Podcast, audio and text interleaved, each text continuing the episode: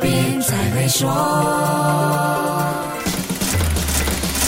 你好，我是黄俊斌。石油和天然气把俄罗斯和欧盟拴在一起，即使彼此的政治位置已经站在对立面，也不能在短时间里说分就分。欧盟已经拟定计划，要在今年年底替换三分之二来自俄罗斯的天然气，并且在二零三零年不再依靠俄罗斯的天然气和石油。这可是一项充满挑战的不简单任务，主要是受到欧洲各国基础设施的限制。短时间内寻找其他石油供应，会比天然气替代供应简单一些。油槽船可以。把石油从世界不同角落运到欧洲的港口，可是欧洲的天然气大多靠输气管线，这就不是能一夜之间说改就改的。欧洲内陆国家还面对海运和港口的局限，而且就算是转向液化天然气运输、进口码头设施、储存空间等等，还是叫人伤脑筋的问题。相同的，俄罗斯也不能没有欧盟市场。如果欧盟成员国突然间都不买俄罗斯的天然气，一下子他也找不到替代客源。更重要的是，俄罗斯在过去二十年花钱又出力，为伺候这些欧洲的大客户铺设了输送天然气的管线网络。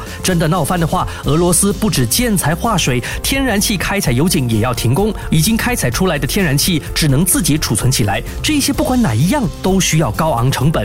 关闭油井也可能造成器材损坏，往后重启器材也是很昂贵的事。欧盟现在骑虎难下，又投鼠忌器的尴尬，形成市场不确定因素，推高能源价格。俄罗斯继续有有钱赚。就不会低头，而全世界也面对不断上升的通货膨胀压力。你可能没有注意到，不止能源和粮食，就连化学肥料也都涨价了。就这样环环相扣，远在东欧的战事造成的冲击，大家在日常生活里也能感受到。好，先说到这里，更多财经话题，守住下星期一，Melody 黄俊斌才会说。与 Maybank Premier 一起携手共创致富之道，快到 Maybank Premier Wealth.com/slash rewards，为您寻个量身打造的解决方案，需符合条规。